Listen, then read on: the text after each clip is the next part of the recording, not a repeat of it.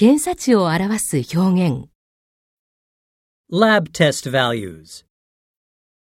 Unit. Normal values. Abnormal values. Millimoles per liter. Micromoles per liter. Nanomoles per liter. 1.23. 0.05. 10 squared. 10 cubed. 10 to the power of 4. Normal values are 140 to 199 milligrams per deciliter. This value is normal. This value is within normal limits.